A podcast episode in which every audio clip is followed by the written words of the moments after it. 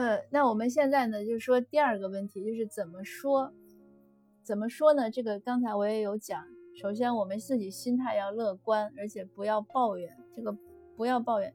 我前面之前我做喜马拉雅分享节目的时候也讲过一点，如果你希望你的人生美好，有两个小秘诀一定要掌握，就是不要后悔，不要抱怨，因为任何事情、任何人都经不起抱怨。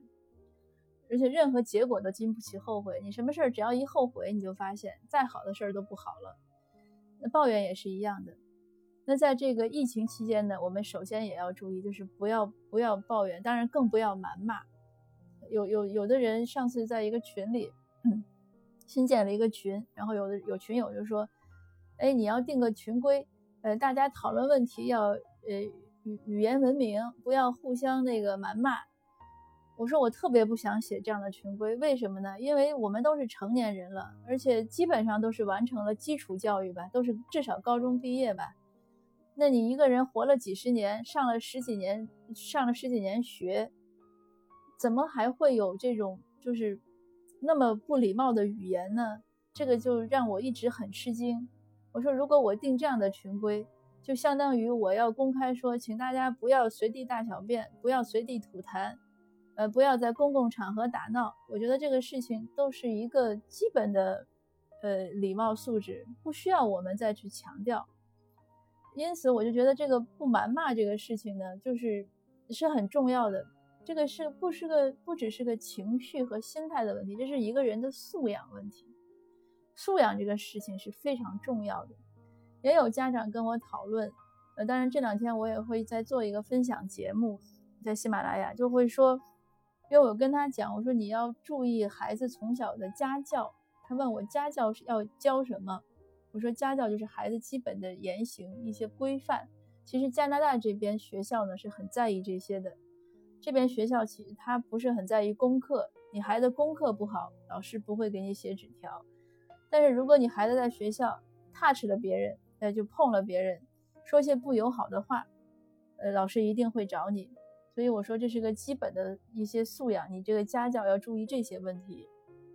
因为呢，一个人将来，我们就是说成年人，你看周围，看你以前的同学朋友，或者看身边所谓的这些成功者或者失败者，那你都会发现，一个人在这一辈子，这个事业有多成功啊，生活有多幸福啊，我们说他将来能走多远呀，其实和他上学时候的成绩没有太必然的关系，和什么有关呢？当然是和意志品质呀、三观呀，呃，那其实还有很多是和言行规范，就是这个言行规范怎么来，很很大程度是家教来的。那我当然这个就插播一下，这个那我就说不谩骂、不抱怨，同时呢也不要歌功颂德。你尤其在加拿大，尤其尤其是在加拿大政府呢，政府就是我们花钱雇来的一个 manager，对吧？就是一个一个管理的人。那你会去表扬你的物业吗？就是你物业做得好，你可能感谢一下就好了。呃，你表扬的可能也是出于一种平等或者是呃一种什么样的心态，但绝对你不会去歌颂你的物业，对吧？我想，如果哪个业主去歌颂他的物业，这这个真的不 make sense。所以在加拿大一定是这样，你那个政府做的有多好，没有必要歌颂。而且呢，那个政府做的无论有多好，它其实都会有另外一些问题。你比如现在说发钱，发钱的问题就是我们赤字在增加。嗯，当然就是你有很多角度去讨论，我也不是反对他发钱，就是有很多角度去讨论，而不是说他做任何一件事儿，我们都要去给他找一些亮点去去歌颂。那可能有的有的那个听友您又说了，说你看你这个怎么这么事儿呀？嗯，又不让抱怨，又不让歌颂，对我觉得心态平平和就好。就是我们要，尤其在加拿大，对移民来说，前一段我也做过一个讲座，我今天后面也会讲，就是我们要有一个一个符合这边一个观念的一个思维习惯的看法是什么？就是要分清政府和个人的关系。在这边，这个这个分清这个很重要，因为它和呃国内可能会不同这种关系。那这个也影响到什么？影响到，但我后面如果有时间也会讲，就是影响到有些家长来了之后，就会发现和孩子的这个差距、观念差距越来越大。那后来呢，也造成亲子关系分裂。呃，一个很大因素就是家长的观念的没有进步，没有没有很快更新，不能适应这边的社会，就脱节了。所以孩子看家长觉得，哎呀，好土呀！你怎么还有这样的想法？他就看不上了。当他看不上的时候，他就不会再去和家长讨论一些问题，而家长说的一些建议他也不会听。所以这个。就是一些相关的一些因果关系，那这个以后我们有机会再说。那今天呢，先在 focus on 这个，就是我们怎么和孩子解说这个事情。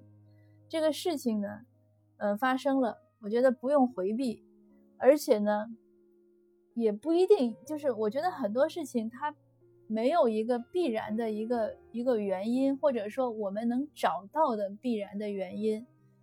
呃，你说这个事情一发生。说大疫这个流行了，这个新冠新冠病毒产生了，怎么产生的？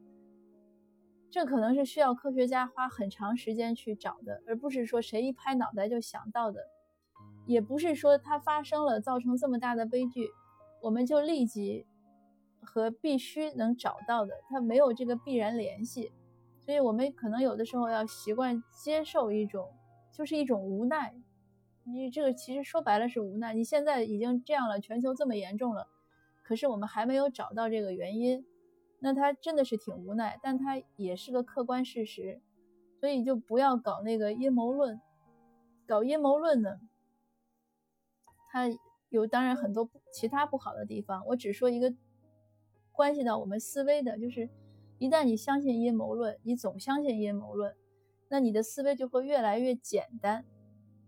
这个也不符合西方社会中，你要想在这生活的好，你思维是不能是不能简单的。嗯，我在也会经常说一个观点，就是这个世界上没有绝对真相。比如说，我也会举这样的例子，就是今天我现在在这儿巴拉巴拉说，您可能也在听。那您听完了，我相信我们现在可能不管多少个人在参加，如果每一个人交流起来说，哎，今天这讲座说什么了？我相信没有相同的答案，而且就算我现在此刻说的这一句话，我说不歌功颂德，不谩骂抱怨，就这一句话，我相信也没有两个人会有同样的一个答案，说这句话究竟是什么意思？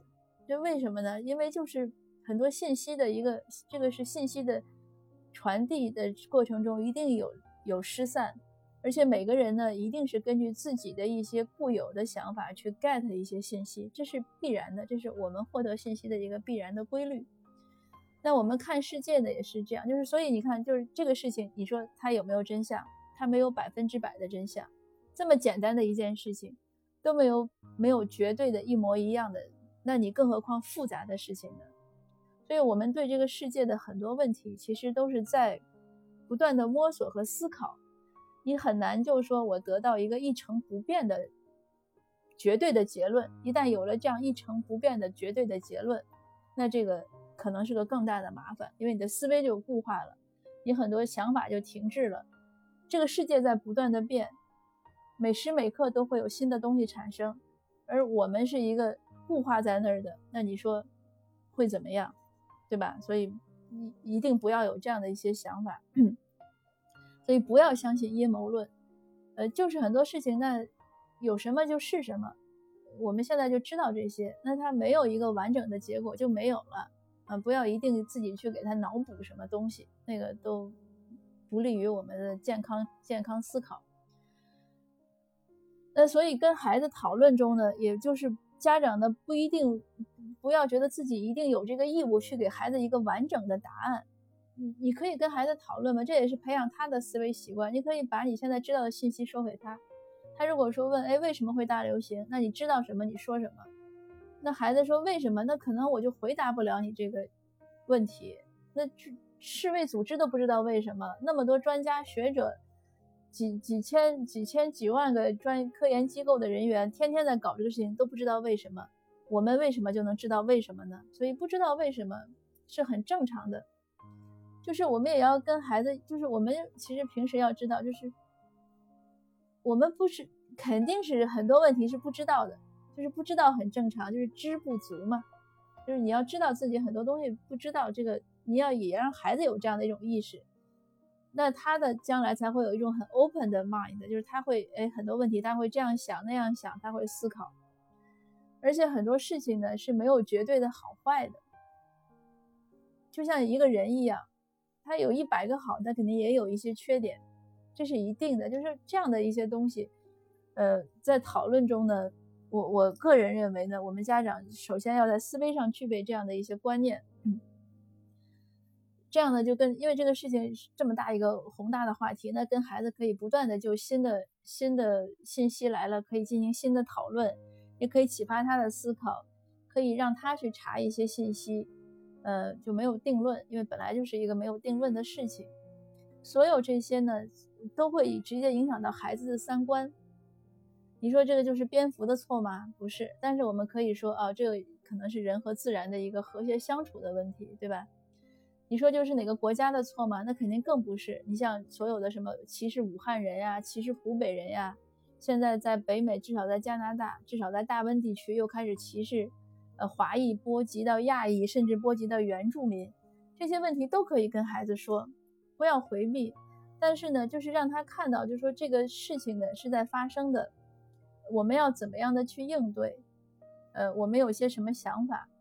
当然，我就是跟家长说，当你跟孩子说这个事情的时候，你自己要有一些，就是我刚才讲的这种平静和积极的心态和观念，这些才有一个好的讨论。否则，孩子呢，你想对他来说，对我们来说，这是个很大的事儿，对他来说也是这样。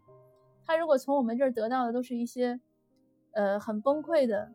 呃，很悲伤的信息，觉得这个世界完了，经济崩溃了，嗯，华人或者就会遭到什么什么样的待遇了，呃，或者怎么怎么样。他如果得到这样的一些信息，对他的成长是不好的，对他的信心是不好的。以后呢，我们不能保证他们将来未来的一生就不会再遇到这样的一些一些危机。那他会怎么办？他肯定会想到当年他遇到会怎么样。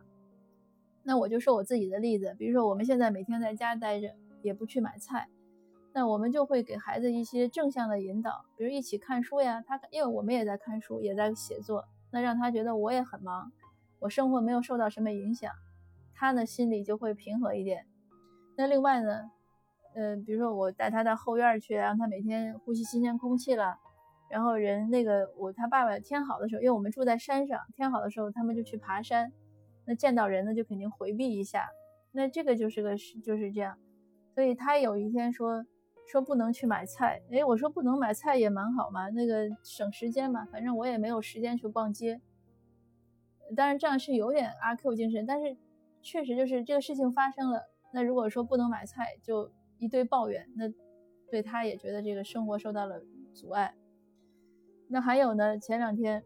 我后面也会讲，就是他也跟我讨讨论到说，他看新闻，虽然我们不出门，但他看到新闻，呃，华裔受到攻击了，呃，他就问我怎么办，那我就跟他一些讨论，嗯，但是一定我也注意，就是不谩骂，不抱怨，就是积极的。我说那你说怎么办？我们有一些想法没有？就这样的一些讨论。